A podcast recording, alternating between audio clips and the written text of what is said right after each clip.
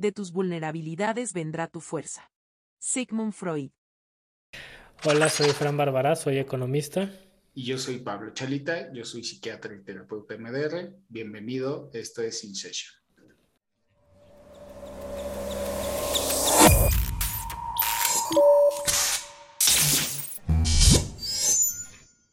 Nada dice más del alma de una sociedad que la forma en que trata a sus hijos. Nelson Mandela. Esta creencia de que las mujeres trabajen ya no corresponde a nuestra época, pero no solo en económico, sino en el bienestar a la mujer. Sí. Este, porque pues les hace daño, o sea, nos hace daño como individuos no tener, no tener esas áreas cubiertas, ¿no? Sí. Este, y como esa creencia de vas a dejar a tus hijos, Sí. está, o sea, sí corresponde a una época anterior, que además en esa época anterior estaba mal el concepto. Claro. No, y, y, y, y ella todavía se encuentra con esos conceptos, créeme, o sea. Seguro.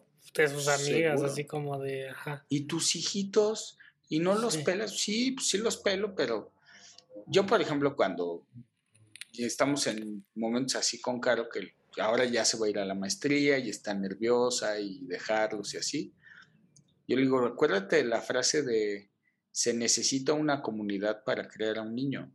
Sí.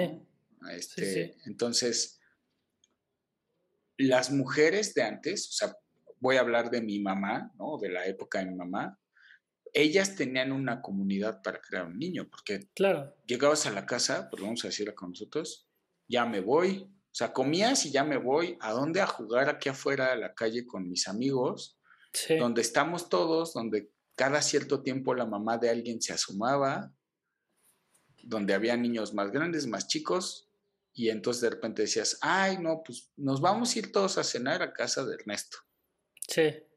o se van a venir a cenar todos aquí. Y en, cuando era, se van a venir aquí, mi mamá sufría, pero en la- las mamás de todos los demás decían, ay, gracias a Dios, Exacto. este, van a llegar ya bien Y cansados. el día que ibas a casa de dormir". Ernesto, la mamá de Ernesto sufría. y Decía, "Ay, así pero esa es una "Mira". comunidad que crea a los niños Claro.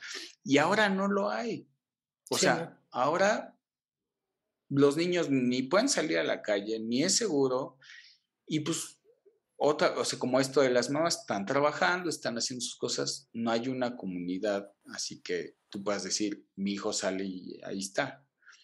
Entonces se tienen que hacer esas comunidades, digamos, eh, artificiales, donde tienes a alguien que te ayude, vienen familiares, este, o los llevas a un lugar tipo horarios extendidos de la escuela, eh, guarderías, cosas de ese estilo, donde la gente diría, ay, pero es que está mal, pobrecito, está en la guardería. Mm, Pues no, o sea, está en otra casa con otros Sí. niños donde hay Sí. adultos responsables que los están cuidando.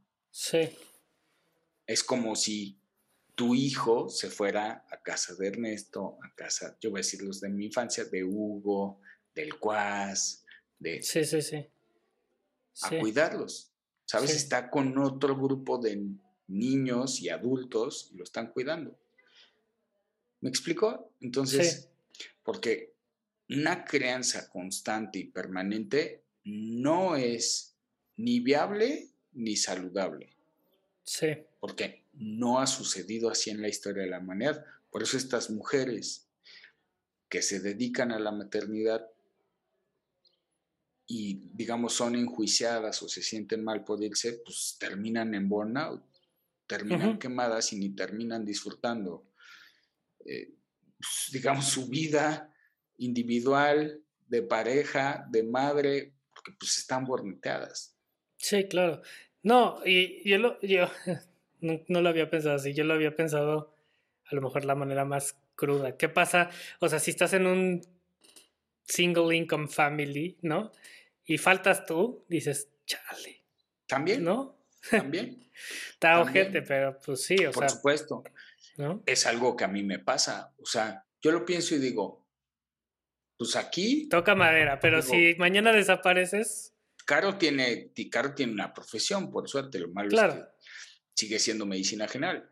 Entonces es, ah, bueno, pues entonces haz esta maestría donde hay esta vía de salida, de trabajo, te interesa.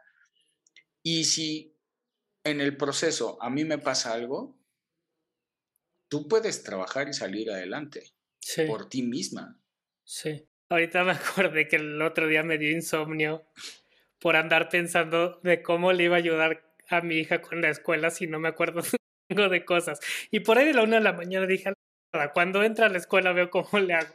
Claro, claro. Pero ya estaba yo desesperado, güey. O sea, ya era así como de, pute, y no me acuerdo cómo funcionan las células, y no me acuerdo cómo, este, o sea, cosas, digo, le podría ayudar con mate y cosas así, pero biología, o sea, como que... Pues, escritura, las palabras, empecé a pensar así como las esdrújulas y las graves y ya, híjole. Para eso existe San Google. Y ahí sí aplicas esa de... Exacto.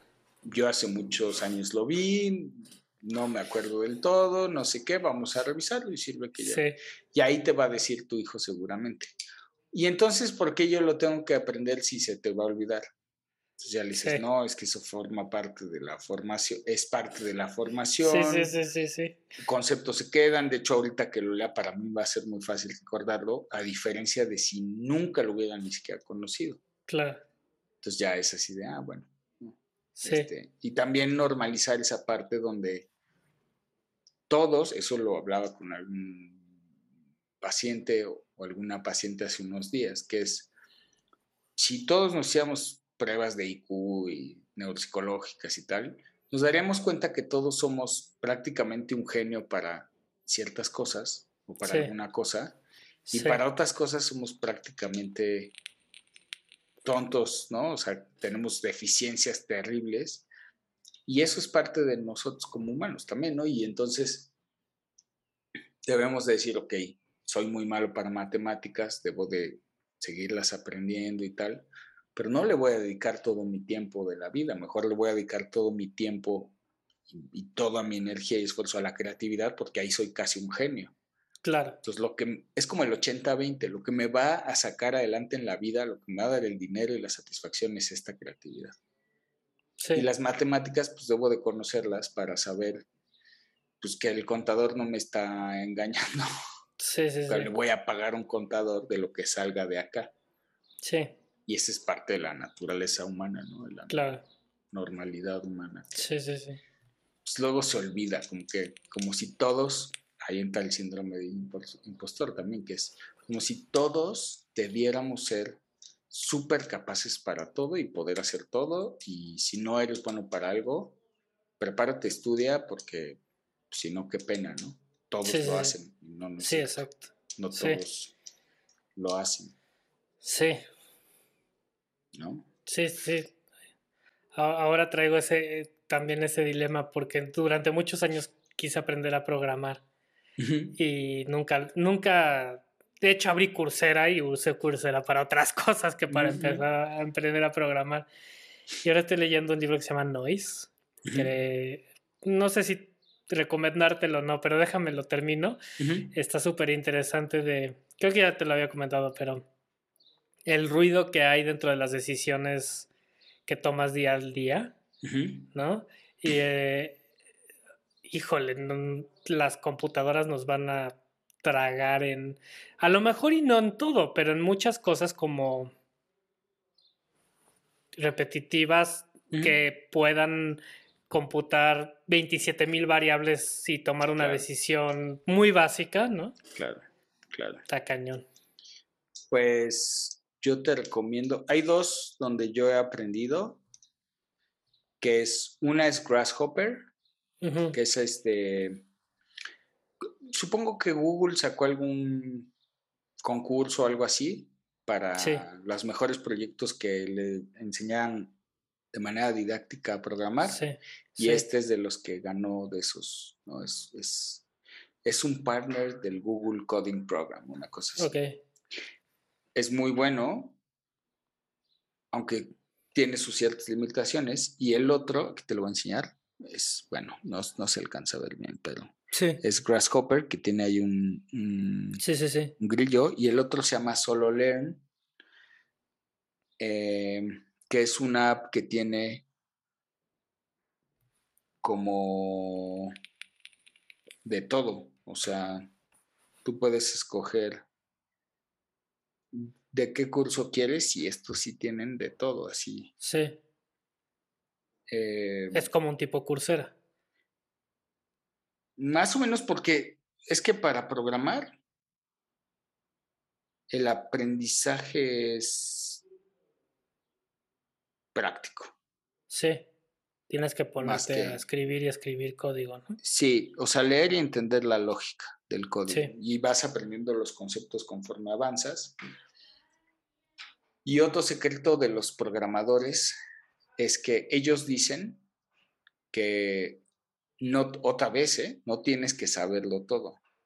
Entonces, que cuando, y lo he visto y yo lo he hecho, ¿no? sin yo ser programador, cuando necesitas algo, tú pones en Google, haz de cuenta, este, cómo hacer un flujo de un timer que se repita en el minuto 60 y se apague a la tercera ocasión, o a la tercera repetición. Y hay uno que se llama, ay, se me olvidó el nombre, una escuela de programación o un Sí. foro de programación, y hay otros programadores responden a la pregunta que pone un cuate y dan diferentes soluciones al mismo problema, problema. hasta que la mayoría escoge cuál es la más funcional. Ok. Pues tú ves ese código, lo entiendes porque sabes hacerlo y lo adaptas a lo que estabas haciendo. A lo que estás haciendo. Y se supone que muchos programadores hacen eso en realidad. Sí. El chiste es saberlo leer, como si... Sí. Sí, saber entender si lo que está escrito ahí te va a funcionar o no. o sea, Ajá, y ¿no? saberlo adaptar al, flujo lógico. claro. Y este. Y digamos, yo cuando aprendí, pues yo aprendí. Lo primero que aprendí fue HTML, que es el de para hacer páginas. Sí. Pero pues diría que sí me funcionó porque me ayudó a entender después la lógica de otros, ¿no? Del Sí. CSS. Yo sé HTML, CSS, JavaScript. Bueno, y ya, ¿no? Básicamente. Estuve aprendiendo otro, pero era JavaScript prá- prácticamente. Y el que quiero aprender, ya que sepa JavaScript bien, digamos, es Python. Ese es el que a mí me late, es el de Machine Learning y Ese Artificial de- Intelligence. Ese es sí. el de Machine Learning. Ajá, Ajá. exactamente. Este, Ese es el que hace Santiago. Python. Sí, Python. Sí, yo, yo ahorita porque nada más quiero acabar JavaScript como para no dejarlo a medias. Sí. Yo diría que en Java soy intermedio, tal vez, Sí. JavaScript. Pero ya también me urge a, a aprender Python, que se parece Sí. mucho. parece Sí. mucho. Pero Pues sí, sí, a ver. sí vale la pena aprender. Sí, tengo Bueno, que- no sé si vale la pena, pero Pues no sé, a lo mejor ya a nosotros no nos va a pasar, pero a nuestros, a nuestros hijos se los va a tragar el AI.